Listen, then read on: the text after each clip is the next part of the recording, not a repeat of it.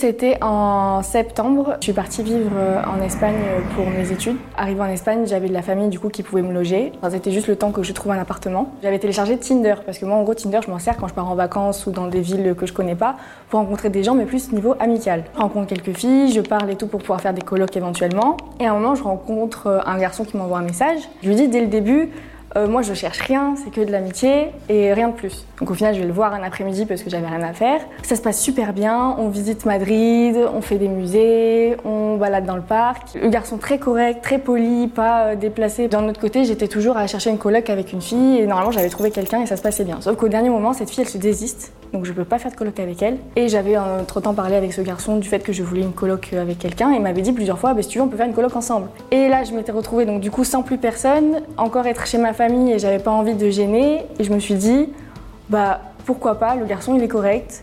Et j'étais vraiment dans l'urgence, donc euh, j'avais pas le choix. J'emménage avec ce garçon, euh, on déballe tout, et puis j'étais contente parce que tout se passait bien. Il y avait vraiment rien, aucun réflexe qui pouvait me laisser penser que ça allait aussi mal se passer. Au début, tout va bien, je fais mes études, je rentre, lui, il avait son boulot, il était ingénieur. Et petit à petit, je vois que son comportement, il commence à changer. Il devient un peu... Euh, comment dire? C'était quelqu'un de très prétentieux.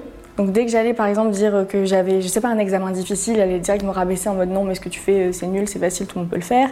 Plein de petites actions comme ça. Les jours passent et commence à me faire des réflexions. Euh, oui, euh, t'as pas nettoyé la salle de bain.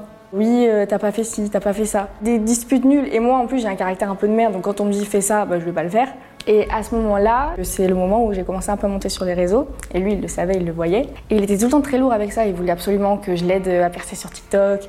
Des fois, il me regardait, il me dit Mais euh, crois pas, t'es trop belle, t'es pas du tout mon style. Des fois, je sortais de la douche, à me regarder, mais des trucs méchants, genre Ah, mais t'as un corps d'enfant en fait. Moi, j'étais en mode euh, Ok, enfin. Et à côté de ça, par contre, il allait me dire euh, Oui, tombe pas amoureuse. Il m'a sorti Si tu veux, on peut faire l'amour, mais ce sera juste amical.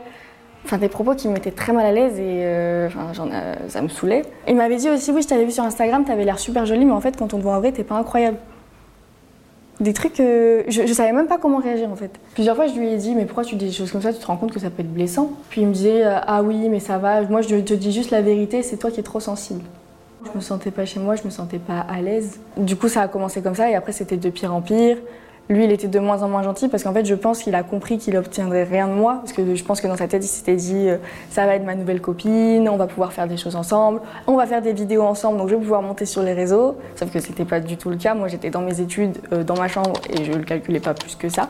Et du coup, il a changé, donc il est devenu très très froid avec moi et très désagréable. Et il a commencé à ramener des filles à l'appartement. Donc c'est-à-dire que je rentrais des fois euh, après mes études, après ma journée de cours. Je rentre et je vois une fille qui sort, euh, qui, est dans, là dans le salon. Et en plus, le soir, j'avais le droit jusqu'à 1h euh, du mat, 2h. Euh, comment le dire? J'avais le droit d'entendre les ébats qu'il avait avec cette fille. Donc j'entendais une fille gémir. En plus, dans un petit appartement, donc j'entendais hyper bien. Moi, j'étais mal à l'aise. Puis même, j'ai cours, quoi. Moi, j'ai des études.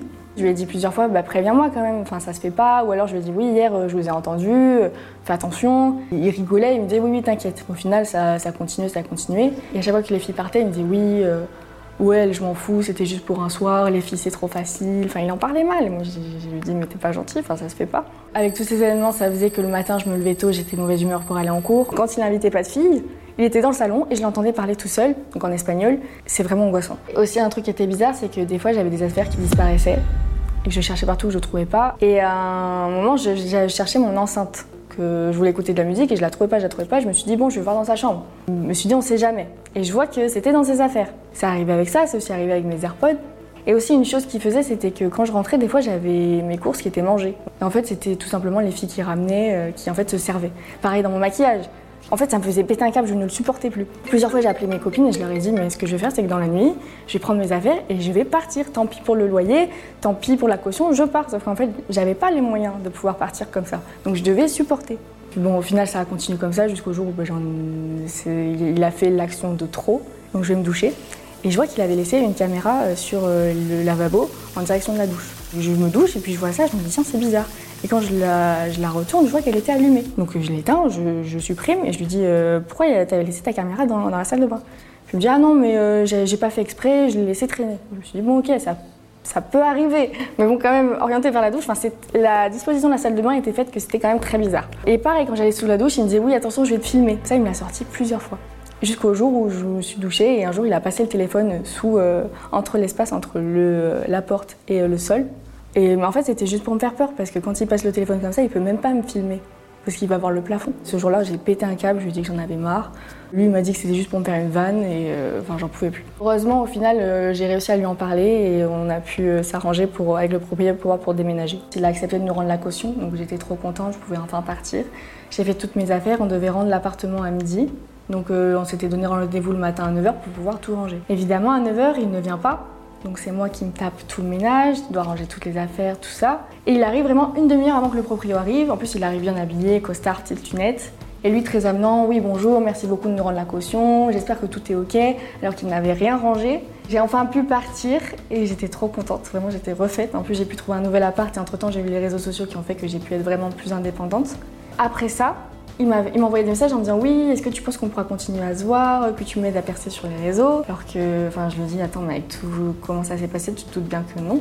Et je me souviens même, c'était une semaine après, il m'avait envoyé une photo de, une photo de lui, enfin une photo de son ombre, et il avait mis un objet qui faisait qu'il avait un, je sais même pas si je peux dire ce mot-là, euh, qu'il avait un pénis en érection. Et il m'a dit oui, regarde, tout me rappelle là où on vivait.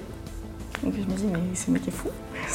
Et après coup, moi aussi, en prenant du recul sur la situation, j'ai compris qu'en fait c'était un garçon qui tout simplement, il allait sur Tinder, il regardait les filles euh, nouvelles qui arrivaient, donc d'autres pays étrangers, et il se disait que c'était plus facile parce que tu es nouvelle dans, un, dans, un, dans une ville que tu connais pas, tu rencontres un garçon très poli, très gentil, très euh, là pour toi, alors qu'en fait, euh, avant, il en a vu 36 000 et celle avec qui ça marchait, et ben voilà, il s'est mis en couple.